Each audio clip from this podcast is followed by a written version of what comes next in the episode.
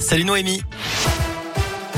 Bonjour Cyril, bonjour à tous. On regarde tout de suite euh, vos conditions de circulation dans la région. Je vois que ça coince un petit peu en ce moment sur la 47. On a 9 km de bouchons entre euh, l'Orme et Rive de J en direction de Lyon.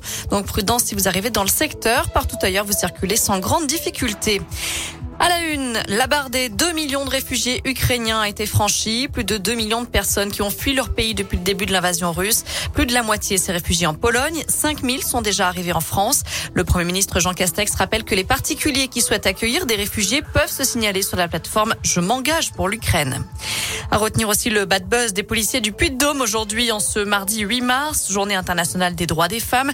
Les forces de l'ordre ont publié un tweet rendant hommage, je cite, aux hommes sans qui rien n'aurait été possible. Jean Jaurès, Jules Ferry et Charles de Gaulle. Un message qui est très mal passé sur les réseaux sociaux. Il a d'ailleurs été retiré en début de matinée. je rappelle qu'à l'occasion de ce mardi 8 mars, de nombreuses manifestations sont organisées aujourd'hui dans la région pour dénoncer les inégalités entre les femmes et les hommes et pour dire stop aux violences sexistes et sexuelles.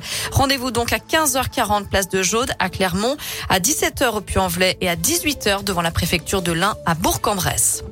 Julien Clerc, Calogero, Patty Smith, M, Jacques et Thomas Dutronc. Le programme des Nuits de Fourvière a été dévoilé aujourd'hui. Le festival lyonnais se tiendra du 2 au 30 juillet prochain. La billetterie ouvrira mardi. Dans le reste de l'actu, le gouvernement annonce un vaste plan de contrôle des 7500 EHPAD en deux ans. Objectif prévenir les maltraitances après le scandale lancé par la publication du livre Les Fossoyeurs. Et puis c'est confirmé, le port du masque sera bel et bien terminé en entreprise dès lundi prochain, le 14 mars. Et le pass sanitaire remplacera le pass vaccinal.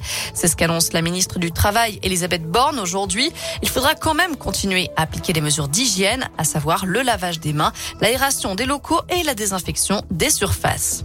En bref, Emmanuel Macron ne participera à aucun débat avec les autres candidats à la présidentielle avant le premier tour. C'est ce qu'a annoncé le président sortant hier soir lors de son premier déplacement de campagne.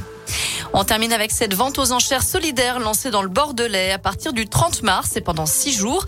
Des bouteilles de vin de toutes les régions de France, y compris des grands crus, seront mises en vente en ligne.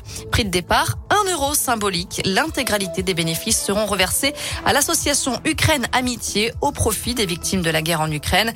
Et ceux qui voudraient proposer des bouteilles à la vente peuvent le faire encore jusqu'au 21 mars. On vous mettra toutes les infos sur l'appli Radescoop et radescoop.com.